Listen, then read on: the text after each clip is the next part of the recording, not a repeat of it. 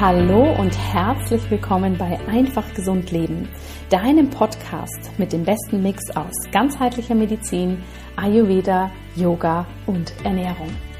Mein Name ist Dr. Jana Scharfenberg und ich freue mich sehr, dass du heute hier wieder mit dabei bist.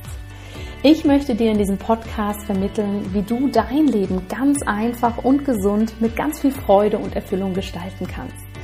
Und natürlich ist es mir hier ein riesiges Anliegen, dir die besten Gesundheitstipps und Tricks mit auf den Weg geben zu können, deine Fragen zu beantworten. Was ich aber nicht minder spannend finde, ist hier auch wirklich mal so ein wenig den Vorhang zu lüften und auch hinter die Kulissen zu schauen. Denn wir haben so, so viele spannende Menschen, die mit ihrem Angebot, mit ihrer Expertise losgehen, um diese Welt gesünder zu gestalten. Und ich finde es immer super spannend, hier erfahren zu dürfen, wie die Menschen dorthin gekommen sind, was sie dazu gebracht hat, ihr Leben gesund zu gestalten und ja, was sie begeistert, für was sie losgehen. Und eine Person, die ich hier ganz lange schon auf meiner Wunschliste für diesen Podcast habe und dementsprechend freue ich mich auch so sehr, dass das jetzt endlich geklappt hat, ist die liebe Wanda Bartwall. Wanda Bartwall ist nicht nur eine sehr inspirierende und sehr erfahrene Yogalehrerin, sondern auch in ihrer Persönlichkeit und in ihrem Lebensweg eine ganz, ganz spannende Person. Denn sie hat einmal gestartet als Model, als Musical-Darstellerin, als Schauspielerin, war also in einer ganz anderen Welt unterwegs und ist dort für sich in eine ziemliche Krise gekommen, die ihr von dort aus mit einem ja, Umweg über den Ayurveda, sage ich mal, oder ein Ausflug in die ayurvedische Lehre, dann die Welt des Yoga total eröffnet hat. Und Wanda hat hier sozusagen ihr neues Zuhause gefunden, ihre Berufung und gibt das heute weiter in Form von Yogastunden, von Weiterbildung und Ausbildung und auch in schriftlicher Form von zwei ganz, ganz tollen Büchern. Gerade das neueste Buch Chakra Yoga kann ich unglaublich empfehlen, denn hier geht Wanda total spannend auf diese Energiesysteme und die Lehre des Yoga ein. Also wenn dich das interessiert, dann ist das wirklich das Buch, was ich dir von Herzen empfehlen möchte. Denn in diesem Interview sprechen wir gar nicht so sehr über dieses Buch oder über den Yoga in die Tiefe, sondern vielmehr über Wanders spannende Lebensgeschichte. Sie erzählt uns nämlich, wie diese lebensverändernden Momente für sie waren und wie sie von dort zum Yoga gefunden hat, wie es sich von ihrer ersten Yoga-Klasse, die sie für sich selbst besucht hat, dann weiterentwickelt hat, dass sie heute ein spannendes und sehr, sehr gut funktionierendes digitales Yoga-Studio führt, Sie hat vor kurzem ein kleines Baby bekommen, ist da auch noch ganz frisch sozusagen aus dem Wochenbett und da wird sie uns mitnehmen, wie ihr Leben aussieht, wie sie Gesundheit für sich lebt und was sie uns allen mitgeben kann gemäß ihres eigenen Mottos Yoga Beyond the Asana. Du darfst dich auf ein ganz, ganz spannendes Interview freuen. Und als kleiner Extra-Tipp, die liebe Wanda wird auch wieder Teil sein unseres Ayurvedic Spring Cleanse. Sie wird im Rahmen von unserer Online-Reinigungswoche hier mit ihrem Team wieder ganz exklusiv Yoga-Stunden für uns geben, die natürlich vom Ayurveda inspiriert sind. Das heißt, wenn du Wanda und ihr Team hier live erleben möchtest, dann ist es jetzt eine wunderbare Zeit, sich dafür anzumelden. Und ich freue mich natürlich, wenn du damit dabei bist. Und jetzt wünsche ich dir erstmal viel Freude mit diesem Interview. Ja, und dann freue ich mich sehr, liebe Wanda, dass du heute endlich, endlich, muss ich ja sagen, bei mir im Einfach Gesund Leben Podcast zu Gast bist. Wie schön, dass du da bist. Ja, ich freue mich auch sehr, hier zu sein, liebe Jana. Vielen Dank für die Einladung. So gerne. Und ich glaube, auf uns alle wartet ein ganz spannendes Gespräch mit ganz, ganz vielen bereichernden Insights von dir. Und vielleicht für alle Zuhörerinnen vorab, Wanda und ich versuchen schon eine ganze Weile unser Podcast-Termin zu machen. Und ich weiß noch, dass tatsächlich, da war ich hochschwanger, hatte eine Kollegin zu mir gesagt, Mensch, die Wanda, die muss unbedingt mal zu dir in den Podcast kommen. Und ich habe vor unserem Gespräch nochmal nachgeschaut. Das war tatsächlich vor über zwei Jahren, dass sie gesagt hat, wir sollten das tun. Und umso schöner, dass es jetzt soweit ist. Ich denke, viele kennen dich schon, aber magst du dich trotzdem nochmal gern so in deinen eigenen Worten äh, vorstellen? Wer bist du und ja, was bewegt dein Leben gerade? Ja, sehr gerne. Ja, erst einmal, ähm, ich bin eine Seele, eine ähm, unendliche Seele, ähm, ein Bewusstseinsstrom, der gerade eine menschliche Erfahrung macht in dem Körper von Wanda, mit diesem Namen Wanda, ähm, als Frau in diesem Leben.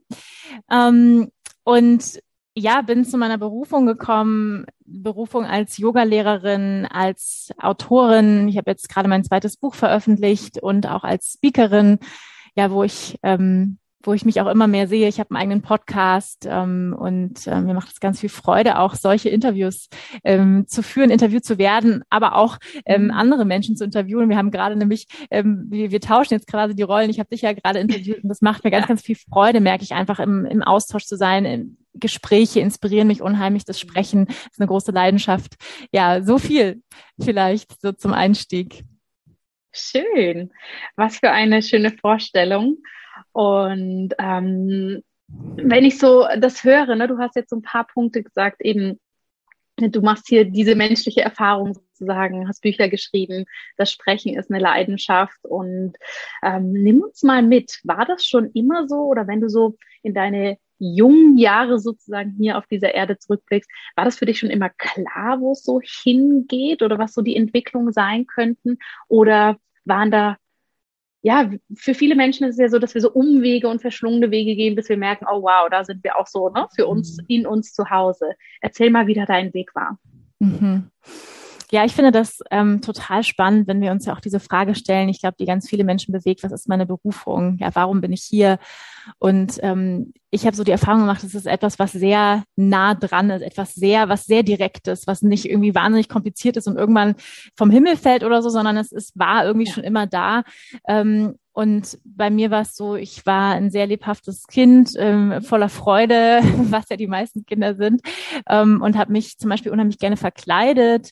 Ähm, ich fand das ganz toll, so in Fantasiewelten ähm, zu verweilen. Ich habe auch viel mit unsichtbaren Wesen gesprochen und ähm, eine sehr blühende Fantasie und habe mich viel verkleidet. Für mich war es dann irgendwie so, dass ich, ich bin in einer ja recht alternativen und auch spirituell orientierten Familie groß geworden. Das heißt, ähm, so die, die Thematik von ähm, innerer Arbeit. Mein Vater ist Professor Doktor der Psychologie, meine Mutter ist Therapeutin. Also die Selbstreflexion, ähm, dieser Anteil, meine Eltern sind auch Zen-Buddhisten. Das heißt, ich bin mhm. früh irgendwie in Meditationsräumen gewesen. Also das heißt, da wurde ich sehr geprägt auch auf diesem Weg ähm, der Selbstkenntnis, sage ich mal, und auch der persönlichen Weiterentwicklung der Spiritualität. Das war irgendwie schon, sage ich mal, so ein bisschen mit in die Wiege gelegt, kann ich schon sagen. Und ähm, für mich war es dann so, dass ich total viel Freude hatte, einfach am Singen, am Tanzen, am Spielen. Ich wollte Schauspielerin werden, dachte auch, das ist meine Berufung. Ähm, da war ich lange sehr von überzeugt und ich glaube auch immer noch, dass ich, ähm, dass ich das sehr, sehr gut kann. Nur habe ich dann irgendwann später rausgefunden, ich habe dann tatsächlich auch nach dem Abi eine Musical-Ausbildung gemacht, ähm, also mich richtig auch professionell ausbilden lassen in Tanz, Gesang und Schauspiel, habe dann aber gemerkt, dass, und das ist ja häufig so in unserem Leben, glaube ich, dass die Sachen, die uns vielleicht Spaß machen, also weil das Singen, das Tanzen, das Spielen, das macht mir auch Spaß und das mache ich jetzt auf andere Art und Weise, weil mhm. ja, wir mhm. sind ja auch jetzt gerade vor der Kamera und ähm, in einem Gespräch. Mh, mm, nur habe ich gemerkt, dass dieser Beruf Musical-Darstellerin, also was das wirklich bedeutet, also im Day-to-Day-Business ist knallhart. Ja, das ist wirklich, mhm. das ist wirklich ähm, ein Leistungssport, wenn man so möchte. Ähm, und da habe ich einfach gemerkt, da bin ich zu zart beseitet. Ja, als wir sind ja hier im Ayurveda-Podcast, ähm, als als Vata ähm, prädominantes äh, Dosha, was ich habe, ähm, bin ich sehr feinfühlig und, und sensibel und habe gemerkt, da muss muss man sehr viel zäher sein. Also da muss man vielleicht mhm. mehr noch Kaffer und Pitter mitbringen. Ähm, also Pitter mhm. habe ich auch einiges, aber so noch eine Zähigkeit und ähm, ja, vielleicht teilweise sogar auch ein bisschen, ich sag mal, eine Ignoranz, sage ich einfach mal. Und ich wurde ja. doch auch sehr sozial erzogen, man schaut nach anderen, wie es anderen geht und da muss man eine extreme Rampensau sein und um eine extreme Rampensau zu sein, muss man manchmal auch äh, gerade in dem Business leider auch ganz schön Ellenbogen ähm, an den Tag legen und da habe ich gemerkt, da bin ich zu zart beseitigt. Also da bin ich, ähm, also ich stelle mich eben nicht in die erste Reihe und sage, hier bin ich, es ist mir egal, ob hinten hinter mir die Leute irgendwie was sehen im Tanzraum, ne? So, das ist so ein bisschen die, ja, das ist die Attitude, die man da mitbringen muss ein bisschen. Mhm. Ähm, und die habe ich einfach nicht. Und das habe ich dann festgestellt und bin dann auch echt in Zeiten von ich hatte sehr, sehr schwere Zeiten, auch in meiner Ausbildung ähm, von Essstörungen, von Depressionen äh, bis hin ins Burnout mit 27, wo ich dann gemerkt habe, so dieser Weg ist es nicht. Also häufig sind ja die körperlichen Anzeichen, ich sag mal die körperlich-geistigen, seelischen Anzeichen, ähm, die sich dann eben in der Form von einer Krankheit oder so äußern, sind ja große Warnsignale, ja, wo, wo irgendwie unser ja. gesamtes System sagt, hallo, hier mal hinschauen, so läuft es nicht weiter. So, ne? Und mhm. ähm, so war das bei mir auch. Und das war da so eine 27, so ein Punkt, wo ich gemerkt habe, so geht es nicht weiter. Ich bin nicht hier, ähm, um äh, traurig in meiner Wohnung in Berlin zu sitzen und immer zu hoffen, dass ich mal wieder ein Casting gekriegt habe und immer so, also was, sag ich mal, als Schauspielerin, aber auch als Model, ich habe ja auch lange als Model gearbeitet, immer der Fall ist, ist, dass du, also als selbstständiger Künstler, bist du immer sehr ähm, abhängig von dem Goodwill anderer Menschen. Also immer, mhm. ähm, dass andere dich besetzen, dass andere dein Talent sehen, dass andere dich toll finden, dass sie, ne, so du, du bist immer irgendwie so in so einer Bittstellerhaltung. Und da habe ich gemerkt, das mhm. bringt dich sehr in so ein, also hat mich sehr in so ein Opferbewusstsein gebracht, ja, dass ich so das Gefühl hatte, ja. ich bin so abhängig die ganze Zeit, was man tatsächlich auch ist, ja. Ähm, ob mich ja. jetzt irgendein Regisseur gut findet oder die Casterin mag oder und da habe ich einfach so viel Frustration. Also ich habe irgendwie, ich habe über 500 Castings in meinem Leben gemacht. Ähm, wow. Und immer wieder, immer wieder hingehen. Und das hört man ja auch immer wieder, finde ich, so von so großen Stars wie J-Lo oder wie ähm, äh, ähm, Lady Gaga oder so, die ja auch ganz, ganz viel Ablehnung erfahren haben. Und mm. das gehört in diesem Beruf einfach dazu. Also ganz viel mit Ablehnung leben zu können und trotzdem weiterzumachen. Ich habe gestern mhm. so einen mhm. schönen Spruch äh, gelesen, der hieß, Ruhe bewahren und einfach weitermachen, ja. und Ruhe bewahren und weitermachen. So, und das, ähm, mhm das ist so ein bisschen das Motto, aber das konnte ich damals noch nicht, muss ich sagen. Also ich hatte damals, ähm, ich war halt auch sehr jung, ich war irgendwie mit 20, habe ich die, also direkt nach dem Abi die Ausbildung angefangen. Ich hatte noch nicht so richtig diese Tools, die ich heute habe, wirklich von ähm, einer starken Meditations-, Atempraxis, Yoga, ähm, die mir sehr helfen, mich auszurichten, mich zu balancieren, mich mit meiner Seele zu verbinden. Ne, das hatte ich damals noch nicht ja. so stark einfach integriert in mir. Und ähm, ja, bin dann einfach auch krank geworden und habe gemerkt, mhm. also ich glaube immer, wenn wir krank werden, ist es ein großes, ähm, wie sag ich mal, ein Geschenk in Anführungszeichen, weil wir eben gucken können, okay, da läuft irgendwas total aus der Balance und ähm, da, mhm. da darf ich hinschauen und auch was verändern. Genau, ja, und dann absolut. war das so dieser Wendepunkt für mich. Ja.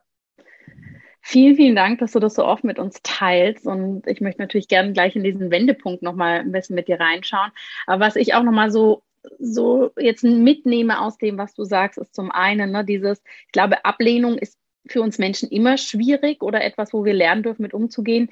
Aber ich glaube, es ist tatsächlich ja schon nochmal so eine andere tiefer gehende Stufe, wenn die Ablehnung nicht ist, ah, ne, ich mag deine Dienstleistung nicht oder ähm, dein Yoga-Studio gefällt mir nicht oder nee, dein Körper stimmt nicht oder die Stimme stimmt nicht, wenn das so ganz, ganz natürlich mit uns als Person verknüpft ist, oder? Das geht wahrscheinlich nochmal so viel tiefer rein, könnte ich mir vorstellen.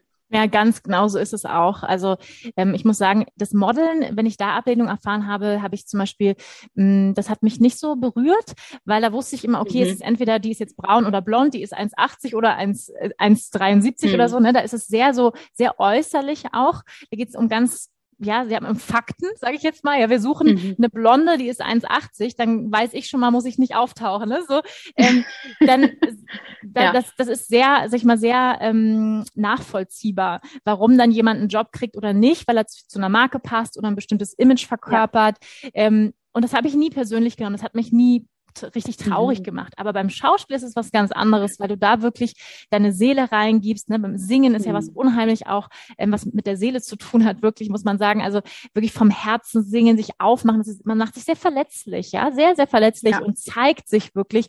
Und ähm, wenn man sich, sag ich mal, auch richtig professionell vorbereitet, was ich ähm, gemacht habe, viele Jahre, ganz, ganz viel mhm. Geld auch in Coachings investiert, in Sprechtechnik, in Schauspielausbildungen, ähm, dann bereitest du dich auf so eine Rolle halt wirklich auch über Wochen vor. Ne? Also mhm. dann, dann mhm. schreibst du eine Biografie zu der Rolle. Dann, also du gehst da richtig emotional rein, du findest Verknüpfungspunkte in dir ähm, zu dieser Person und du baust eine Beziehung auf und dann gehst du zum Casting und dann sagt dir vielleicht sogar irgendwie der Regisseur, du warst ganz toll, also wir lieben dich, also großartig, also du gehst da raus und denkst, also die Rolle habe ich ja quasi, ne? Und, ähm, ja. und dann kommt irgendwie nach zwei Wochen der Anruf, ja, ähm, irgendwie, ja, warst du doch irgendwie zu hübsch für die Rolle. Oder also da sowas hörst du dann, ja. Oder ja. ja, du sahst nicht ganz so aus. Also wir brauchen eher so das Mädchen von nebenan als Typ. Oder ähm, wo du dann halt auch denkst, ja, warum wusstet ihr das nicht vorher, ne? Und ähm, also mhm. ja, auch häufig, du kriegst halt kein, teilweise auch kein gutes Feedback, wo du mitarbeiten kannst, wo du wirklich sagen kannst, okay, daran kann ich jetzt irgendwie, damit kann ich konstruktiv ja. umgehen oder so. Das, das kriegst du halt häufig nicht, ne? Und ähm, das ist mir immer sehr nahe gegangen. Also diese, diese Absagen ja. bei Castings und da gab es so einen ganz konkreten Moment, ähm, den kann ich auch gerne erzählen, wo ähm, ich äh, für die Hauptrolle, ich weiß nicht, ihr erinnert euch vielleicht noch, das war damals auf Sat 1 mit Janet Biedermann, Anna und die Liebe hieß es, glaube ich. Ähm, so eine so eine Soap Opera, aber so ganz, sag ich mal, eine ganz gute Soap-Opera, wenn man so will. Die war sehr erfolgreich damals. Die war sehr, sehr erfolgreich und ich hatte eigentlich nie so richtig Bock, Soap-Opera zu machen, aber die Rolle war ganz cool und die wollten das neu besetzen und neu konstruieren und so weiter. Ähm, und da war ich dann irgendwie unter den letzten drei, glaube ich. Also die casten mhm. ja unheimlich lang und so ein Prozess geht dann über drei Monate und dann musst du immer wieder hin und nochmal hin und nochmal und nochmal mit der Konstellation, mit dem Partner und naja, und dann war mhm. ich da ähm, über drei Monate ähm, immer wieder zu diesen Castings gefahren und dann ähm, dann war das letzte Casting bei der Glatzentest, weil die, die Geschichte war dann so ein bisschen Aschenputtel, diese Soap-Operas sind immer Aschenputtel-Stories sehr häufig vom äh, hässlichen Entleid zum schönen Schwan, dann findet sie ihren Prinzen und alles ist gut. Ja, also meistens sind diese Geschichten so ein bisschen so. Ähm, und diese Geschichte war aber so ein bisschen, finde ich, so ein bisschen kantig. Ich war irgendwie im Knast und hatte irgendwie ungerecht im Knast verurteilt und hat, sollte irgendwie eine Glatze haben und dann irgendwie, also es war aber ganz spannend, die Rolle. Und dann sollte ich zum mhm. Glatzentest und so ein Glatzentest, der geht, also es ist nicht so, dass sie die eine Glatze schneiden, aber die kleben dir dann die Haare, also ich hatte auch ganz lange Haare und kleben dir die richtig an, das tut richtig weh und ziehen dir richtig sowas drüber, dass das wirklich mhm. aussieht wie eine, wie eine Glatze. Und ähm, also es war jedenfalls sehr aufwendig und auch schmerzhaft und ähm, und da war ich bei diesem Glatzentest und ähm, dann kam irgendwie nach diesen drei Monaten kam dann eben wirklich diese Aussage, ja, also mit Glatze würde Wanner dann ja doch irgendwie ähm, also Shannon O'Connor, also es wäre dann doch zu attraktiv irgendwie. Wir brauchen dann doch irgendwie ein bisschen was Hässlicheres, also ein bisschen mehr so Mädchen von nebenan. Das ist dann doch zu speziell, sieht man dann aus, geht dann doch nicht. Also hat auch irgendwie so eine Begründung, wo ich dachte, das ist nicht euer Ernst, dass ihr mich drei Monate hier jeden Tag, also mhm. immer wieder antanzen lasst und das dann die Begründung ja. ist, warum ich die Rolle nicht bekomme, wo ich wirklich, also und und das war, also ja, und solche Stories habe ich einige auf Lager einfach, wo ich mhm. einfach irgendwann mhm. gesagt habe, ganz ehrlich, Leute, irgendwie, ähm, ja, ich, also wo ich auch gemerkt habe, mein Leben ist mir zu kostbar, um es ähm, mhm. in die Hände anderer Menschen zu legen, ja. beziehungsweise in die Entscheidung anderer Menschen. Ja, also ja. und wo ich gemerkt ja. habe, nee, also ich, ich bin viel zu viel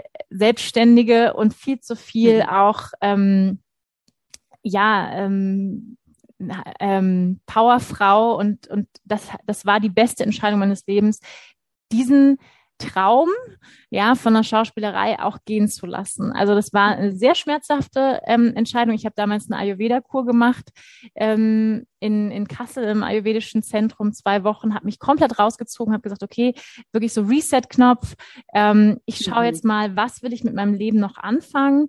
Ähm, ich möchte das gehen lassen. Ich habe dann auch richtig ein Ritual gemacht mit so einem Schiffchen auf dem Fluss und habe das gehen lassen. Ähm, diesen Traum, den hatte ich wirklich, also ich hatte diesen Traum seit meiner Kindheit. Also es war ein Traum, den ich zu diesem Zeitpunkt, ja, also fast 20 Jahre hatte. Also man kann sich vorstellen, wie schwer mir das gefallen ist, diesen Traum gehen zu lassen. Ja, und ich bin aber heute so froh, dass ich das gemacht habe und weil ich nämlich nur ja. dadurch, dass ich eben auch, auch etwas anderes gehen lassen konnte, das und meine wahre Berufung auch finden konnte, ähm, in der ich mich total zu Hause fühle und die mir gut tut und die ähm, ja, die gesund ist für mich auf allen Ebenen. Ähm, und sonst hätte ich die so nicht gefunden, glaube ich. Hm so spannend und ich finde, ne, dass, wie du das beschreibst, es ist ja eben so ein bewertendes Umfeld auch, aus dem du dann da quasi gekommen bist. Ich meine, allein so Aussagen, ne, das ist nicht hässlich genug, das ist nicht schön genug und ähm, das ist natürlich ja einfach unglaublich spannend, das mal so von der anderen Seite zu hören. Und ähm, ich finde ja auch, oft wird so gesagt, es ist so mutig, sich selbstständig zu machen oder es ist so mutig, ne, seinen Weg zu gehen. Aber wenn du das so erzählst, auch mit so einer Passion, finde ich es manchmal viel mutiger, auch Dinge eben sein zu lassen oder aufzugeben, in Anführungsstrichen, gehen zu lassen. Ne? Das ist ja, finde ich persönlich da, wo man ja so sein Leben reingesteckt hat, seine Passion und das auch so als seine Berufung gesehen hat oder ein, als Ausdruck seiner Berufung. Das finde ich ist ähm, ja so, so ein ganz spannender Punkt. Nimm uns da mal mit. Du warst, hast vorhin gesagt, du warst 27, du warst in Berlin in deiner Wohnung, Burnout, es ging nichts mehr. Ähm, bis dann jetzt, was du gerade gesagt hast, zum Ayurveda oder zu einer Ayurveda-Kur gekommen. Lag das nahe für dich, da den Ayurveda zu wählen? Hast du den vorher schon irgendwie kennengelernt oder ist das so, ja, in Anführungsstrichen per Zufall zu dir gekommen? Mm, ähm, ja, ich hatte, sag ich mal so, durch meine, durch meinen familiären Background waren so Themen der persönlichen Weiterentwicklung, des Gesundheitswesens, der Psychologie, die waren irgendwie immer präsent. Also ich habe irgendwie mit, weiß ich nicht, mit 16 Eckart Tolle gelesen, so, ne? Also äh, jetzt mhm. irgendwie und ähm, war irgendwie zum ersten Mal im Schweigeretreat, da war ich irgendwie auch 17 oder so. Also ich habe schon sehr früh dann angefangen, auch mich mit diesen inner, mit innerer Arbeit, mit inneren Themen auseinanderzusetzen, ähm, wirklich von allen Büchern, die es da so gibt, äh, hoch und runter irgendwie gelesen. Ähm, und, und da war eben auch ein ayurvedisches Buch mal dabei, wo ich dann irgendwie auch mich, ja, mich selbst eingeschätzt habe und ähm, dann natürlich auch durch die Yoga ähm, Ausbildung, die kam aber dann natürlich später, aber war, sag ich mal, mein, mein, mein, mein Interesse für Yoga, also ich habe angefangen mit Yoga, da war ich so, ja, so 22 ungefähr, habe ich mit Yoga angefangen, ähm, und da war natürlich dann auch, habe ich angefangen, yogische Bücher zu lesen. Und ähm, da fließt natürlich auch immer wieder das Ayurveda mit ein. Und ähm, genau, und dann war, für mich war irgendwie klar, ich möchte ähm, in einen Rückzugsort, der auf ganzheitlicher Ebene den Menschen betrachtet, eben nicht nur ähm, ja auf einer auf einer mentalen Ebene oder auf einer ich sage jetzt mal klassisch therapeutischen Ebene, wo es vielleicht dann eben um, um Gesprächstherapie geht oder ähm, sondern oder um Verhaltenstherapie, sondern wirklich auch auf den gesundheitlichen Aspekt zu schauen. Ähm, wie ernähre ich mich? Was sind meine Routinen?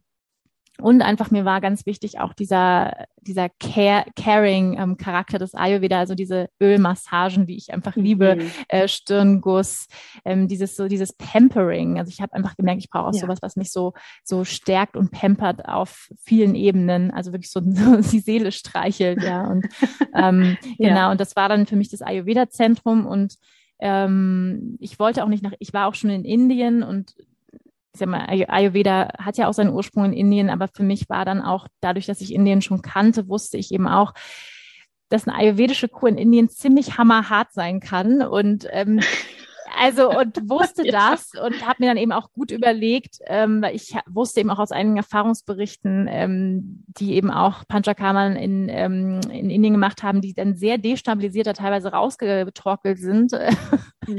und ich denke, nee, das ist überhaupt nicht das, was ich jetzt brauche und dann am besten noch ein Durchfall obendrauf oder so. Ähm, nee, ja. dann bleibe ich doch lieber in Deutschland, ne, in, in, in sichereren Gefilden, wo es vielleicht ein bisschen milder zugeht. Ähm, und das war dann auch eine gute Entscheidung glaube ich ja. Und ähm, und habe dann auch in dieser Zeit tatsächlich, man konnte dort im Ayurveda-Zentrum auch Coachings und ähm, nehmen und habe dann da auch nochmal Unterstützung auch mir genommen, um wirklich auch zu gucken, wo mhm. geht's für mich beruflich weiter, ähm, was bringt mein Herz zum Singen, was bringt meine Seele zum Singen, was macht mir Freude. Dann war das ziemlich schnell klar, dass das Yoga schon seit vielen Jahren war und ich mich im Yoga eigentlich immer wie ich selbst gefühlt habe. Also das ist vielleicht ein guter Indikator, wenn man sich fragt, was ist denn meine Berufung? Also wo kann ich so richtig ich selbst sein? Also wo kann ich, habe ich so wirklich ja. das Gefühl, da bin ich irgendwie zu Hause in diesem Metier so und das ist mhm. irgendwie, ne, mhm. da fühle ich mich zu Hause und das war so dieses Gefühl, was ich immer hatte, wenn ich ähm, Yoga praktiziert habe, wenn ich aber auch in diesen Räumlichkeiten war von Räucherstäbchen, von ähm, heilige Statuen, da habe ich mich unheimlich zu Hause gefühlt und gemerkt, so das, das ist eigentlich das, was ich zu meinem Beruf machen möchte. Und mhm. ähm, das war dann die Entscheidung genau, dann habe ich das auch ziemlich schnell ähm, durchgezogen und das war, ja, das war wahrscheinlich eine der besten Entscheidungen meines Lebens. Wow, ja, so, so spannend. Nimm uns mal mit. Du hast diese Entscheidung für dich gefällt. Wie ist es dann weitergegangen? Wie hast du dich ausbilden lassen? Wie war da dann so dein weiterer Weg und was waren da vielleicht auch spannende Erkenntnisse auf diesem Weg für dich? Hm.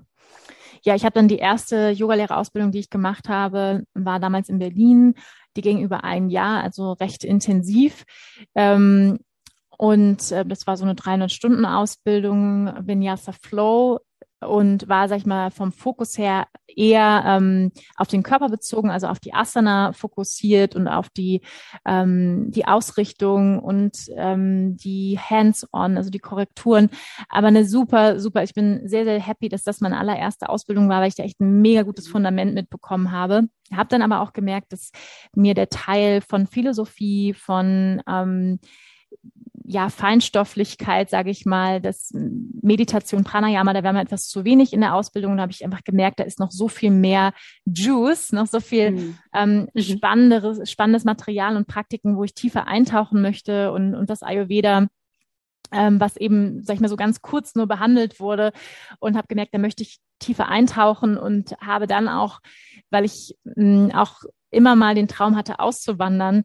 Mm, ich habe in der Zeit in Berlin ge gelebt und ich war in Berlin auch nicht mehr so ganz happy, muss ich sagen, mit diesem Großstadtleben. Habe ich eben auch gemerkt, mhm. dass mich das ja ähm, sehr, sehr viele Einflüsse und ähm, Berlin ist toll. Also ich habe so eine Hassliebe mit Berlin irgendwie, aber zum, zum Leben muss ich sagen, jetzt könnte ich mir jetzt nicht mehr vorstellen, da zu leben. Ja. Ähm, aber eine Zeit lang war es wirklich cool. Aber das war dann auch so ein Punkt. Nach acht Jahren in Berlin habe ich gesagt, so, pff, ich glaube, es ist, es ist Zeit zu gehen. Und dann habe ich irgendwie, ähm, ich habe sehr aufmerksam in meiner Ausbildung zugehört, meine Ausbilderin, und sie hat gesagt, ähm, wenn sie keine Kinder hätte und jetzt nicht, also sie hat Studios in Berlin, keine Yoga-Studios in Berlin, dann würde sie in Bali ein Retreat Center aufmachen. Und dann war ich so, oh ja, scheint, hm. scheint eine gute Idee zu sein, nach Bali zu gehen. Mhm. Ähm, und ich hatte eben auch viel gehört, dass es eben auch so die Hochburg des Yogas sein soll. Ähm, also es ist ja wirklich so, sag ich mal, der Spot so weltweit, ähm, neben mhm. Indien, ähm, wo, sag ich mal, viel passiert im Bereich Yoga, Spiritualität, Ayurveda, persönliche Weiterentwicklung und wo ich gesagt habe, ich glaube, das ist so der Ort, wo ich, wo ich hingehe. Und dann bin ich da hingegangen und habe wirklich, ich glaube, nach zwei, drei Wochen entschieden, dass ich dahin auswandere. Also es war wirklich so, ich war so schockverliebt und habe mich sofort zu Hause gefühlt. Also ich war vorher schon in Thailand und in Indien gewesen und ähm, dann Bali und das war ja das war ich sehr sehr sehr verliebt ähm, auf Anhieb und habe dann ziemlich schnell diese Entscheidung getroffen dahin zu ziehen und eben mhm. auch mit dieser Entscheidung eben nicht nur da jetzt irgendwie Urlaub zu machen oder so, sondern wirklich ähm, ganz ernsthaft mich tiefer ausbilden zu lassen. Also, und das war dann eben traditionell tantrisches Hatha-Yoga, Ayurveda, ähm, jegliche Form. Also ich habe, ich weiß nicht, ich habe über Tausende von Stunden auch Ausbildungen gemacht mhm. und Workshops und Weiterbildungen. Ähm, also ich habe neulich mal versucht, das alles aufzuschreiben. Ich weiß es fast alles gar nicht mehr, weil ich wirklich jedes Wochenende irgendwo eine Weiterbildung gemacht habe oder eine Ausbildung und ähm, ja, habe dann meinen Ex-Freund kennengelernt, der gerade davor stand, ein Studio zu eröffnen ähm, und er hat mich eben auch mit diesem traditionell tantrischen Hatha Yoga in Verbindung gebracht. Darüber habe ich meinen jetzigen Lehrer kennengelernt. Ähm, Rod Striker heißt er und der eben auch mhm. Ganzheitliches Yoga unterrichtet. Das heißt, ähm, Yoga eben nicht nur als Form von einer körperlichen Ausübung von Asana, sondern wirklich als ein Weg der Selbstkenntnis, was ich meine, der Ursprung des Yoga, also ich meine, das ursprüngliche Ziel ist, aber was ja hier im Westen häufig so ein bisschen verloren gegangen ist, dieses Ziel eigentlich, ähm, von Selbstkenntnis, das heißt, mich selbst besser kennen und verstehen zu lernen ja. und wirklich auch als ein spiritueller Lebensweg, ja, also wirklich als einen Lebensweg, eine Lebensgestaltung zu sehen. Und dazu gehört natürlich ähm, Ayurveda, dazu gehört Pranayama, dazu gehört Meditation, ähm, dazu gehört die rechte Lebensweise, ja, Werte. Also da gehört so viel dazu. Wenn ich mir, wenn ich das ernsthaft lebe, dann ist das für mich eine perfekte, ja, ähm, Roadmap, ähm, how to mhm. do life. ja wie kann ich, ja, weil ich finde, das haben wir nicht in der Schule gelernt. Also wir haben ja nicht, ja. also wenn man, ich habe das nicht gelernt. Ich habe nicht so ganz konkret Werte an die Hand gekriegt in meiner Schulzeit. Also weil ich bin auch nicht christlich erzogen worden oder so, wo, wo, wo hm. meine Eltern gesagt haben, jetzt richte dich doch mal nach diesen Werten aus, dann lebst du ein gutes Leben so. Und das war für mich einfach so eine, also ein Aha-Erlebnis auch im Yoga, diese yogischen ja. Richtlinien und ähm, ich fand das so toll und bin da wirklich mit so viel Leidenschaft und einfach Wissensdurst ein, und habe wirklich alles aufgesogen, was ich darüber, also über Yoga ähm, wissen konnte. Und ähm, ja, und da war ich dann drei Jahre auf Bali und habe mit meinem Ex-Freund das Yoga-Studio aufgebaut, habe unheimlich viel unterrichtet, ähm, Workshops gegeben, ähm, war dann auch am Anfang Assistenz im Teacher Training und später habe ich dann selber angefangen, ähm, Ausbildung zu machen und das ja, das habe ich wirklich gelebt und geatmet 24-7, kann man sagen. Also ähm, ja ja, genau, das waren so diese, diese drei Jahre sehr viel innere Arbeit gemacht ähm, von Coachings und Therapien und Heilsitzungen und ja, genau. Mhm. So spannend, so, so spannend. Danke, dass du das teilst. Und bei dir ist ja auch, ne, dieses Yoga Beyond the Asana so ein riesen zentraler Ausdruck. Das heißt ja nicht nur im Podcast so, sondern ne, du, du lebst das ja auch. Kannst du uns da vielleicht, äh, bevor wir weiter in ein entspanntes Leben schauen, mm, so ein paar Impulse mitgeben? Wie können wir vielleicht, wenn, wenn hier Zuhörerinnen und Zuhörer dabei sind, die sagen, ja, ich gehe regelmäßig ins Yoga, das tut meinem Körper gut, ich merke auch, es entspannt mich, es bringt mich raus aus dem Stress. Aber was sind so, neben dem, was du ja gerade schon genannt hast, vielleicht so Steps auf dieser Roadmap, ähm, die du uns mit an die Hand geben kannst, uns da nochmal ein bisschen mehr hinzuwenden, um wirklich auch Yoga Beyond the Asana wirklich zu verkörpern? Mm. Ja, also ich habe es ja eben schon angesprochen, die Yamas und Niyamas, also die yogischen, sag ich mal, Richtwerte oder, oder Kodexe, yogische Lebenskodexe, ähm, wenn man die sich anschaut, da ist so viel Weisheit drin und so viel, was wir ja täglich praktizieren können. Also die mhm. Yoga Sutren, also ein Sutra ist ja so ein, ein Samen der Wahrheit, wenn man möchte. Und man kann wirklich sehr, sehr lange darüber meditieren, über eines dieser Sutren. Mhm. Zum Beispiel, wenn man jetzt das erste anschaut, also von, also ähm, das, das erste ähm, ja, Yama, um jetzt bei diesen Richtwerten zu bleiben, ist zum Beispiel ja Ahimsa, also Gewaltlosigkeit. Mhm. Und Gewaltlosigkeit, wenn wir uns den Zustand der Welt anschauen, dann sehen wir, dass wir schon sehr, sehr weit weg davon sind, von diesem ähm, mhm. Ideal der Gewaltlosigkeit. Ja, also es wird besser. Ich habe gerade äh, heute Morgen habe ich gerade ähm, gelesen im Interview, dass äh, weltweit, und das hat mich total gefreut, ähm, die, ähm, die Gewaltakte und Kriminalität zurückgeht. Also weil man hört ja meistens immer nur okay. das Negative, ne? Aber es geht weltweit mhm. zurück, also was ja schon mal ein gutes Zeichen ist. Aber wir haben immer noch sehr viel Gewalt, wenn wir uns anschauen, wie wir mit Tieren umgehen, ja. Ähm, mhm. äh, aber nicht nur, wie wir mit Tieren umgehen, sondern eben auch, wie wir häufig mit uns selbst umgehen. Ja, also wie ist ja. unsere, wie wir mit uns selbst sprechen, ist häufig sehr, sehr ähm, ja, Gewalt ist ein starkes Wort, aber es ist teilweise, wenn man von, ne, wenn man sich auch mit Kommunikation beschäftigt, gewaltfreie Kommunikation, damit habe ich mich sehr viel auseinandergesetzt auch und dies mhm. beginnt eben in unserem eigenen Geist. Ja, wie spreche ja. ich mit mir selbst, wenn ich morgens in den Spiegel gucke? Ja, sind da sofort abwertende Gedanken, oh, du bist schon wieder alt geworden, boah, siehst du fertig aus, guck dir mal die Augenringe an und so weiter, ne? Also, wo ist, ja. ja, also wo ist so diese mhm. Wert, also wo mhm. ist die Wertschätzung und die Anerkennung mit uns selbst? Und das Gegenteil mhm. von Gewalt oder ne, Gewaltlosigkeit ist eigentlich Frieden. Ja, ist eigentlich ein Frieden ja. mit uns. Und das ist, glaube ich, auch nichts Neues, wenn ich es sage, aber der, dieser Frieden, den wir uns in der Welt wünschen, der beginnt immer in uns selber. Natürlich. Mhm. Ja, und, und deswegen, ja. also da ist ganz, ganz viel, finde ich, drin, wenn man also sich jetzt einfach nur dieses erste Niyama anschaut, wie lebe ich Gewaltlosigkeit, also mit mir im täglichen, ja, ähm, wie, hm. wie spreche ich mit mir selbst? erkenne ich mich an für all das, was ich jeden Tag ja. tue und leiste. Und ich glaube, wir alle, ja, tun unheimlich viel und wir geben alle irgendwie unser ja. Bestes, ja. Und das irgendwie mhm. anzuerkennen und in den Spiegel zu schauen, so und so, und ja, sich selbst lieb zu haben und, und milde mit sich selbst zu sein, das finde ich, also diese, alleine nur dieses Niyama über Ahimsa, da könnte man jetzt einen gesamten Podcast füllen. Also das ist, da ist so viel drin. Und wenn man versucht, das zu leben, also das zu leben jeden ja. Tag und zu sagen, ich, ich, ich will, ich möchte gewaltloser sein in meinem Denken, in meinem Handeln, in ja. meinem Sprechen, möchte ich freundlich sein. Ja, Freundlichkeit gehört auch dazu. Wie bin ich mit anderen Menschen? Ähm, wie gehe ich mit Tieren um? Wie gehe ich mit der Erde um? Also all das sind mhm. mhm. Formen, wie lebe ich Gewaltlosigkeit. Also das ist jetzt zum Beispiel nur ein Punkt, wie man, wie kann ich yogischer leben? Ja, wie kann ich ja. ähm, mehr dieses Yoga off the mat, also jenseits der ja. Körperübung, also Yoga beyond the Asana, also jenseits der Körperübung, wie kann ich ähm, dieses Yoga an meinen Alltag bringen? Und ja, das ist so ein Punkt und ein, ein anderen Punkt, den ich, ähm, den ich sehr mag. Yoga bedeutet ja Einheit oder Verbindung.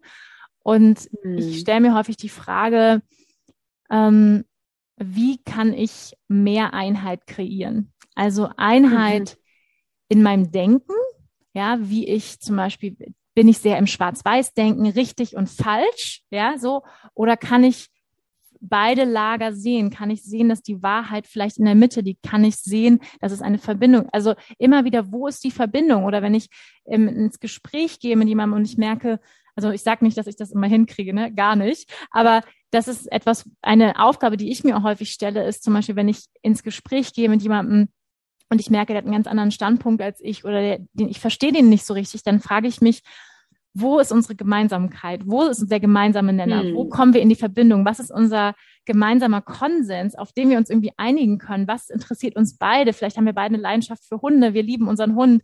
Ähm, vielleicht können wir darüber ja. sprechen, anstatt in die Distanz zu gehen, zu sagen, boah, der ist ja ganz anders als ich. Also kann ich gar nicht ja. verstehen, diesen Menschen, ja, sondern zu gucken, was verbindet uns so. Und das ist auch hm. Yoga, ja, immer zu gucken, was, wo ist die Verbindung?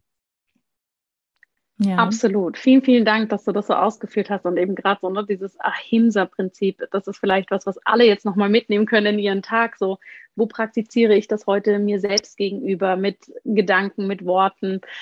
Und ja, da gibt es so, so viel, was wir machen können, selbst wenn wir die Yogamatte mal einen Tag nicht ausrollen in dem Sinne. Und das finde ich ganz, ganz toll, dass du gerade mit deinem riesen, riesen Background in dem Bereich da auch so klar den Fokus drauf setzt. Jetzt ist es ja so, du wohnst jetzt nicht mehr auf Bali. Ich glaube, ihr wohnt jetzt irgendwo im Süden von Deutschland, oder? Richtig, wir leben in Bayern. In Bayern. Genau. Von Bali nach Bayern. Richtig, immer die großen dazu? Bs. Ja, ich folge immer die genau. Bs. Berlin, Bali und Bayern. Erzähl mal, wie kam dieses große B? Das große, das, das Bayern B. Ähm, ja, ja, Das, das kam tatsächlich durch die Liebe. Ähm, und auch durch meine eigene Manifestationskraft. Also ich glaube, eine mhm. Kombination aus, aus dem, dass ich äh, auf Bali war und gemerkt habe, das war damals die Zeit, wo auch der Vulkanausbruch war und ähm, da war ich, zu der Zeit war ich auf Bali und es gab eben auch viele Erdbeben und es war ehrlich gesagt, ja, auch ein bisschen beängstigende Zeit. Ich bin jetzt, ich bin kein Angsttyp. Also ich habe, äh, sag ich mal, vor wenig Dingen Angst, aber das war etwas, wo ich sagen muss auch, das war unschön. Also irgendwie nicht zu wissen, es geht ja bei so einem Vulkanausbruch mhm. gar nicht darum, jetzt dass alles in Lava irgendwie ähm, zerfließt, sondern eher auch um diesen Feinstaub, der unheimlich ähm, ja krankheitserregend auch ist, auch für die Lungen und ja. für die für die Augen und so weiter, also der auch irgendwie Gift, so super giftig ist, also dass der sich überall drauflegt und da weiß man eben auch nicht, was hat das für Folgen. Also das war ähm, irgendwie nicht so witzig und ähm, Indonesien liegt ja auch auf diesen Erdplatten, da sind häufiger mal Erdbeben wo ich mich schon auch so langzeitmäßig gefragt habe, also wirklich so ganz pragmatisch ähm, im Sinne der Erderwärmung, ist das so der beste Ort für die nächste Zeit? Also das war so ein Moment, mhm. wo ich gedacht mhm. habe, hm, das war der eine Punkt. Der andere Punkt war auch, dass ich, also Bali ist großartig und das wird immer eine Heimat sein und ein Herzensort und ich werde auch immer wieder mal hin zurückkommen. Auf jeden Fall. Ähm, aber ein anderer Punkt war für mich auch zu sagen, ähm, wie kann ich am besten ähm, of Service sein? Also wo kann ich am besten dienen und meine mhm. Berufung auch, also mich auch verschenken? Weil auf Bali gibt es genug Yogalehrer und Coaches und mhm. also da ist überfließt, also es ist ein Überangebot an, ähm, an Heilern, Coaches und Yogalehrern. Und da habe ich dann gemerkt, ähm, ich glaube, es braucht mich vielleicht mehr in Deutschland und in Europa als jetzt unbedingt auf Bali. Also es war auch ein Gedanke, ähm, der mich zurückgeführt hat, also beziehungsweise der das erstmal in Frage gestellt hat, ob Bali auf Dauer so der Ort ist. Und ein weiterer ist auch gewesen, dass Bali, ja, es ist doch sehr, ich sag mal, White Privilege ähm, Leben dort. Mhm, also man mhm. lebt dort, sage ich mal, ähm, in den Fußstapfen des Kolonialismus um es ganz direkt auszudrücken. Also man kann da nur so also man, man, ich sag mal, man taumelt da von veganem Kaffee in die Massage, mhm. in die Pediküre und alles irgendwie für 10 Euro oder 5 Euro. Ähm, das geht nur, weil die Arbeitskräfte da so billig sind, ja, und weil die halt über ja. Jahre unterdrückt worden sind. Und das ist halt, ja. Und das spürt man auf Dauer eben schon, wenn du da lebst. Wenn du mal so zum Urlaub hingehst, denkst du, ach, ist aber nett, die Massage nur 5 Euro, wie herrlich. Aber wenn man da auf Dauer lebt und ein bisschen, sag ich mal, auch reflektiert und nachdenkt, dann sieht man doch, es ist eine total Klassengesellschaft, ja, und die mhm. gucken immer noch zu dir als weißer Mensch nach oben und da ist kein auf Augenhöhe begegnen mit den Balinesen und das habe ich gemerkt, das stört mich. Also mich stört es, mhm.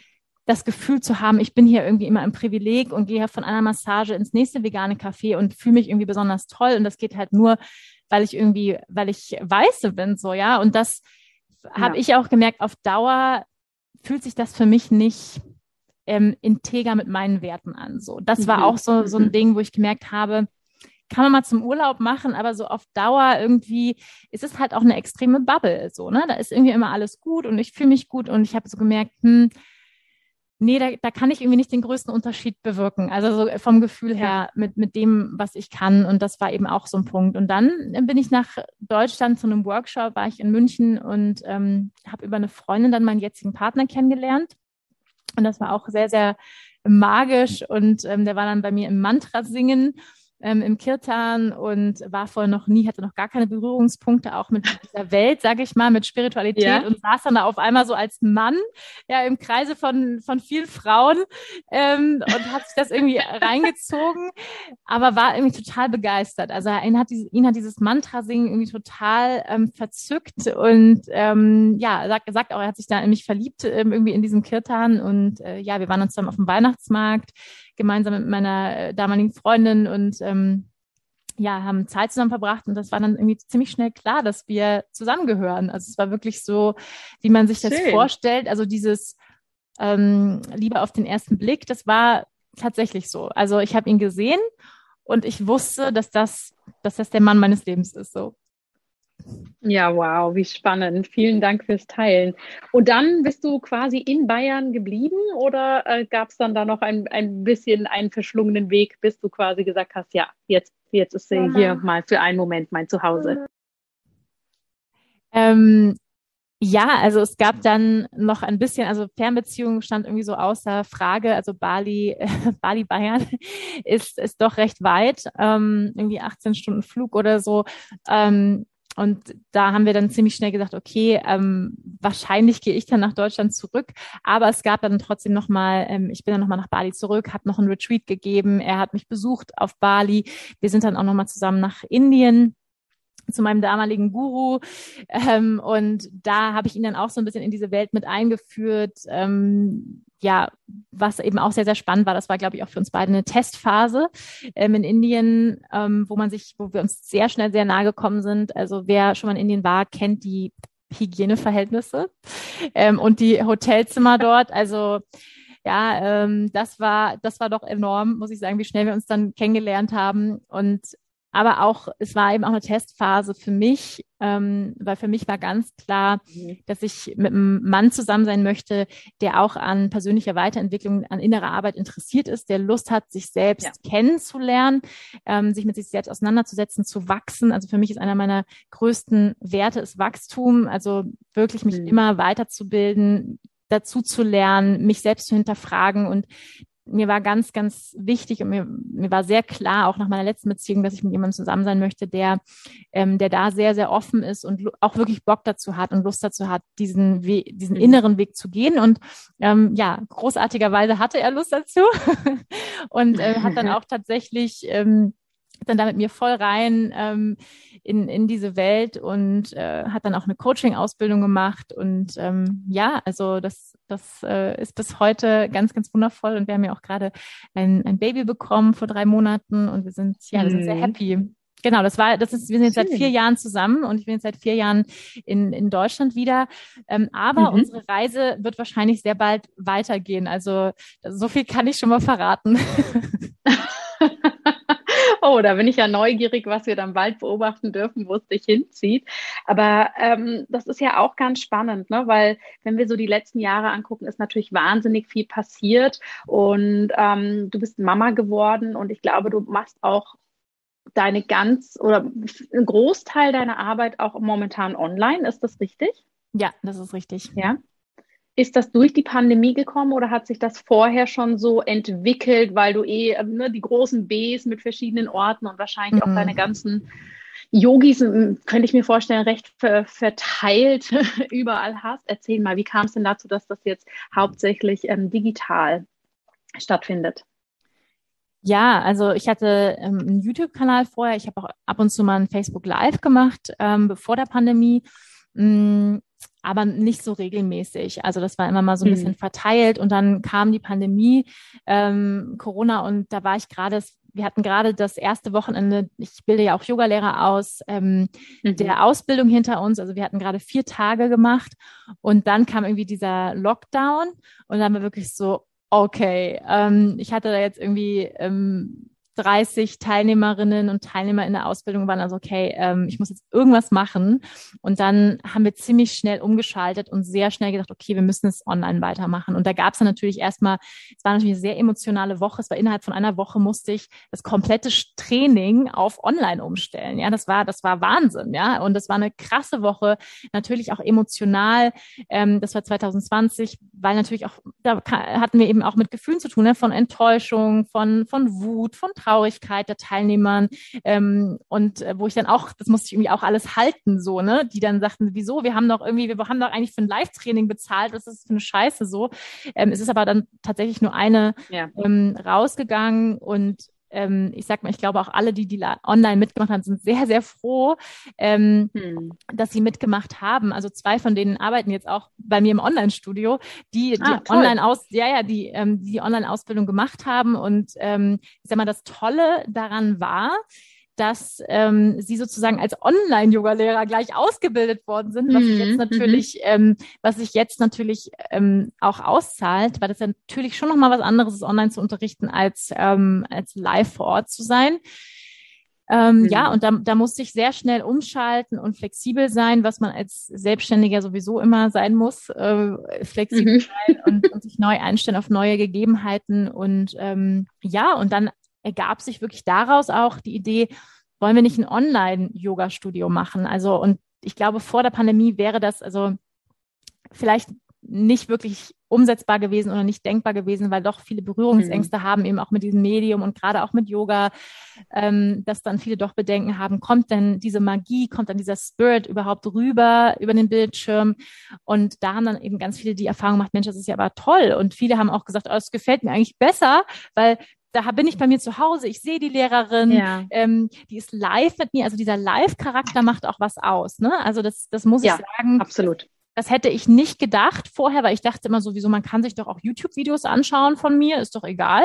Hm. Aber hm. es macht einen Unterschied, wenn die Yogis wissen, die Wanda, die ist jetzt in diesem Moment mit mir auf der Matte, die ist jetzt für mich aufgestanden, ja. die nimmt sich jetzt für mich die Zeit, so, ne, und ist mit mir ja. präsent und ich kann am Ende nochmal Fragen stellen und wir können nochmal kommunizieren. Also das ist schon nochmal ähm, ein ganz anderer Wert, dieses, diese, diese, dieses Live. Und wir haben ja jetzt auch ein Live-Online-Studio. Das heißt, wir haben über 20 mhm. Live-Klassen jeden, also die ganze Woche, also über die ganze Woche 20 Klassen und meine Lehrer gehen da jeden Tag mehrmals live und das funktioniert hervorragend. Aber wir haben auch, muss ich sagen, wirklich, und da bin ich meinem Paten auch sehr, sehr dankbar. Ich glaube, ich hätte es mir nicht zugetraut, äh, das so hochzuziehen, äh, wie wir es getan haben, auch in der Professionalität, ähm, ohne auch sein, er ist Unternehmer, auch sein Unternehmergeist. Ähm, und wir arbeiten mhm. auch zusammen, weil ähm, ja das auch mit ganz viel Investitionen verbunden war. Also erstmal zu sagen, ja ähm, wir machen jetzt nicht, sage ich mal, nur über einen Laptop ein bisschen Yoga und mit ein bisschen schrammeligem mhm. Sound, sondern wir investieren jetzt wirklich in Kameras, in Headsets, in Licht. Ja. Ähm, also und das halt für alle unsere Lehrer. Ähm, das war natürlich auch mit einem Risiko verbunden. Also was du als Selbstständige sowieso immer hast, erstmal sagen, du musst erstmal vor in die Vorfinanzierung mhm. gehen und, und, und sagen, ich, ähm, ich gehe ins Risiko und es hat sich sehr gelohnt. Also wir sind sehr, sehr happy und wir haben ja bis jetzt das Online-Studio und ich glaube, viele unserer ähm, Yoginis und Yogis sind sehr happy auch und dankbar. Das kriegen wir jedenfalls immer wieder rückgemeldet, ähm, dass sie sich durch die Pandemie wirklich getragen gefühlt haben und nicht so alleine gefühlt ja. haben in dieser Zeit und einfach live mit, mit uns praktizieren konnten. Ne? Absolut. Ja, ich gebe dir total recht. Ne? Ich habe das auch, als, als es mit, mit Lockdown und so weiter losging, auch gedacht, oh, spannend, jetzt gehen so viele äh, Yoga-Studios in den digitalen Bereich und ich fand das so interessant, das auch zu beobachten. Ne? Eben bei, bei einer Selbstständigkeit, wir brauchen dieses, wir müssen agil bleiben, wir brauchen diese Flexibilität, das Umdenken und auch, wie du sagst, auch so einen Raum halten zu können, ne? Enttäuschung oder Erwartung von anderen Menschen. Und es ist wirklich was anderes, live zu praktizieren, weil ich merke das für mich ganz persönlich auch. Ne? Wenn ich weiß, ich mache jetzt ein voraufgezeichnetes Video, na, ob ich jetzt um 11 Uhr oder um 11.10 Uhr anfange, ist ja egal und plötzlich ist es 12.30 Uhr. Mhm, richtig. und es ist einfach was anderes, wenn wir da dieses Commitment haben. Und was ich auch so ganz herausragend finde bei deinem Studio ist auch wirklich, wie, wie professionell ihr das macht. Ihr wart ja bei mir im März dabei beim Ayurvedic Spring Cleanse und als wir verkündet haben, dass ihr dabei wart oder dabei sein werdet, ging wirklich durch meine Community ein Aufschrei der Begeisterung. Oh, mit der Wanda und mit Rose of Fire und die lieben wir. Und da ist mir auch erst nochmal so richtig bewusst geworden, wie toll ihr das macht. Ne? Vorher habe ich das gesehen, mhm. wow, die machen was Tolles, aber da war wirklich so, äh, ja, hat man einfach gemerkt, wenn man das dann mit Herzblut umsetzt und auch rein investiert, ja, was das so mit sich bringt. Und deshalb, ich kriege jetzt schon immer Anfragen, wann kommt der Cleanse wieder und ist Wanda wieder dabei? auf jeden Fall bin ich beim nächsten Cleanse dabei. Super, das Commitment haben wir jetzt schon mal aufgezeichnet im Podcast. Nein, auf jeden Fall. Ähm, das zeigt einfach, wie, wie toll das läuft. Und ähm, ich hoffe natürlich, dass ihr das so weitermacht. Das ist ein tolles Konzept, vor allem mit diesen vielen Live-Klassen. Da wirklich nochmal Hut ab, dass ihr das so auf die Beine gestellt habt und diese Her Herausforderungen, ja, so für euch auch angenommen habt. Ja, danke. Also das Lob geht natürlich auch total an meine Lehrer. Also das muss ich Lehrerinnen und Lehrer, weil ähm, die auch wirklich, also ich muss sagen, wir hatten, glaube ich, jetzt, das Studio gibt's jetzt seit Juli 2020, also seit anderthalb Jahren. Und ähm, wirklich mit was für einer Zuverlässigkeit und hm. ähm, Professionalität meine Lehrer wirklich jeden Tag an den Start gehen. Ich bin da so dankbar auch. Ne? Ich war jetzt auch in der Babypause. Das war für mich das erste Mal, wo ich nicht, also wirklich auch über so einen längeren Zeitraum von drei Monaten nicht unterrichtet habe. Ne? Und das war für mich mhm. auch echt so, ne, so als Chefin dann so ein bisschen so, oh Gott, er wird alles zusammenbrechen. ja, ähm, ich hoffe, alles wird weiterlaufen. Es ist so toll weitergelaufen und ähm, ich freue mich so, dass ähm, ja, das einfach, dass, dass ich die auch habe und wir sind einfach ein wirklich ganz, ganz tolles Team auch, muss ich sagen. Mhm. Ja. Sehr schön. Ja, möchtest du, ich könnte ja stundenlang mit dir sprechen, aber ja. möchtest du vielleicht kurz zum Abschluss nochmal erzählen, wie das jetzt auch ist mit Baby? Du bist ja in dem Sinne noch frisch gebackene Mama. Ich glaube, der Kleine ist jetzt drei Monate alt zu dem Zeitpunkt, wo wir das aufzeichnen. Magst du da mal so ein paar Erfahrungen teilen und vielleicht auch so ein paar, ja, Learnings, die du jetzt hattest als Frau, die zur Mama geworden ist und die aber auch zeitgleich selbstständig arbeitet? Wie geht's dir damit? Ja, ähm, mir geht's total gut damit. Das kann ich schon mal sagen. Also mh, ich fühle mich in wundervoller Art und Weise verändert durch das Mama-Sein. Also wirklich, mhm. mh, ja, diese bedingungslose Liebe, von der man ja vorher immer so hört, mhm. die kann ich bestätigen. Also es ist wirklich, finde ich, nochmal eine Qualität der Liebe, die man kaum in Worte fassen kann. Also die wirklich, mhm. also die Liebe von Mutter zum Kind, die ist, glaube ich, sehr einzigartig. Also diese Form der Liebe. Mm, und ähm, die hat mich schon in wundervoller Art und Weise verwandelt. Also ich fühle mich schon auch dadurch sehr viel nochmal herzoffener, noch mehr, also noch mehr auch im Mitgefühl mit Lebewesen. Ähm, ich fühle noch mehr gefühl, gefühlt fühle ich noch mehr. das das finde ich wunderschön. Also auch eine, eine Weichheit, die ich in mir erlebe, an mir erlebe, mm, was ich, was ich sehr, was ich sehr mag auch. Also das finde ich total schön. Und ähm, irgendwie auch ein, eine Demut. Also ich habe eine totale Demut äh, seit der Geburt ähm, dem Leben gegenüber.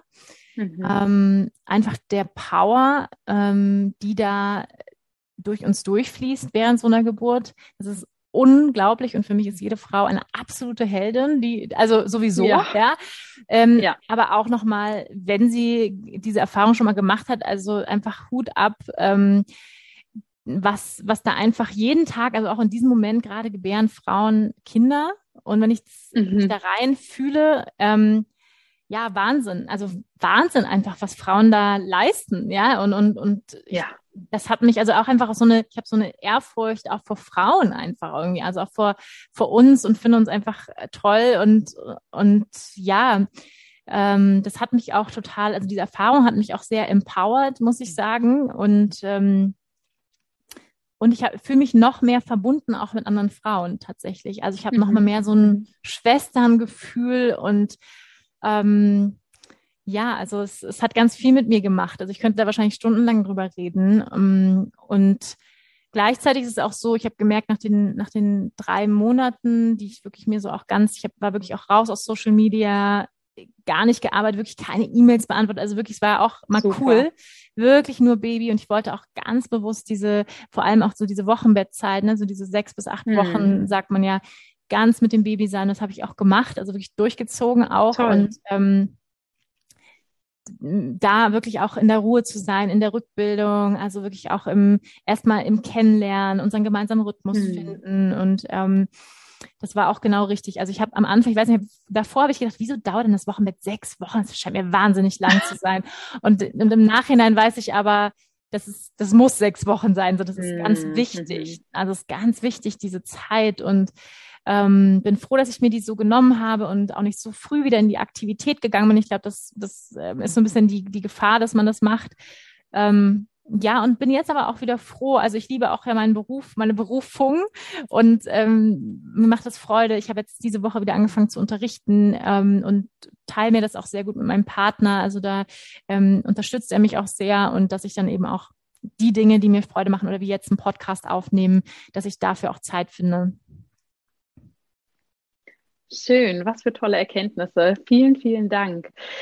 Ja, liebe Wanda, es, es war mir wirklich eine Freude, hier äh, mal so durch dein Leben so ein bisschen mitschauen zu dürfen, weil das ist ja super, super inspirierend, vor allem wenn man dich vielleicht ähm, oder viele Zuhörer dich ne, so punktuell kennen, so ah, ne, da vielleicht ähm, aus dem Modelbereich oder Schauspielbereich und jetzt natürlich ganz, ganz stark auch im Yoga. Und das ist, glaube ich, immer toll, wenn man so einen inspirierenden Lebensweg so mitverfolgen darf.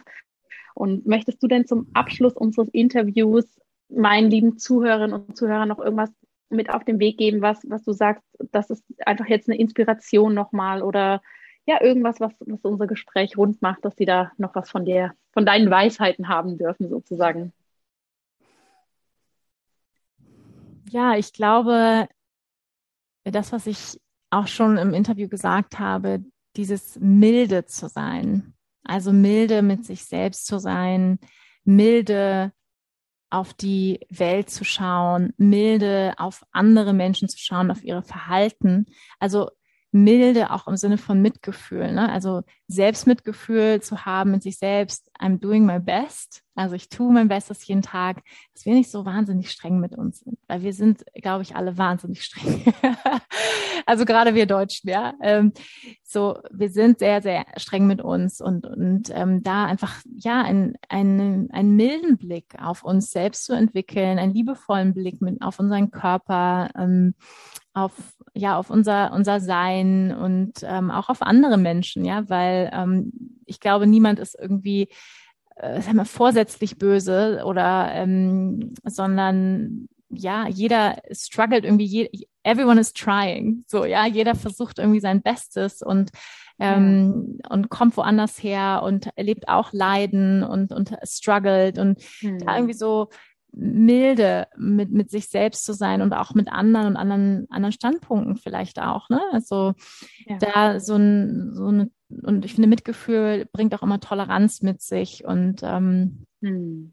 Ja, also das würde ich vielleicht mitgeben, auch in diesen Zeiten, ähm, dass wir ja nicht in die Verhärtung gehen, weil ich glaube, da mhm. mh, mm, ja ist manchmal so ein bisschen die Tendenz, ne, so des Egos, sage ich mal, so ich, ich bin im Recht und ich habe doch Recht und das ist mein Standpunkt ja. und, und, und stattdessen so war, uns zu erlauben, weich zu werden, milde zu sein mhm. ähm, mit uns, mit anderen. Also ja, das ist etwas, was, was ich selber auch ähm, übe und praktiziere. Mhm. Schön. Herzlichen Dank für dieses wirklich inspirierende Interview. Mir hat das ähm, sehr, sehr viele spannende neue Punkte wieder zum Nachdenken mitgebracht. Ich danke dir für deine Zeit und ja, dass du letztendlich in deiner ersten Arbeitswoche quasi schon wieder hier ähm, warst und wir es endlich geschafft haben mit unserem Interview. Vielen, vielen Dank, liebe Wanda. Ja, vielen Dank, liebe Jana, für das Interview. Es hat mir auch ganz, ganz viel Spaß gemacht. Liebe Zuhörerinnen, lieber Zuhörer, ich hoffe sehr, du hast einiges aus diesem Interview für dich mitgenommen, hast da genauso spannende Aha-Momente gehabt wie ich, denn ich glaube, das ist auch immer etwas sehr, sehr Inspirierendes von uns, wenn wir von anderen Menschen hören und erleben dürfen, wie ihr Weg, ihre eigene Entwicklung war, denn da können wir natürlich immer ganz viel auch für uns rausziehen. Ich hoffe sehr, dass da einiges für dich dabei war. Ich freue mich wie immer auf dein Feedback. Und wenn dieser Podcast dir gefallen hat, dann freue ich mich umso mehr, wenn du dir ein paar Minuten Zeit nimmst, um mir auf iTunes eine Rezension, ein Feedback zu hinterlassen. Denn nur so können noch mehr Menschen auf diesen Podcast aufmerksam werden und dementsprechend auch etwas für ihre eigene Gesundheit tun. Jetzt wünsche ich dir erstmal von Herzen alles, alles Gute. Ich freue mich, wenn wir weiter im Austausch sind. Und bis dahin, alles Liebe, deine Jana.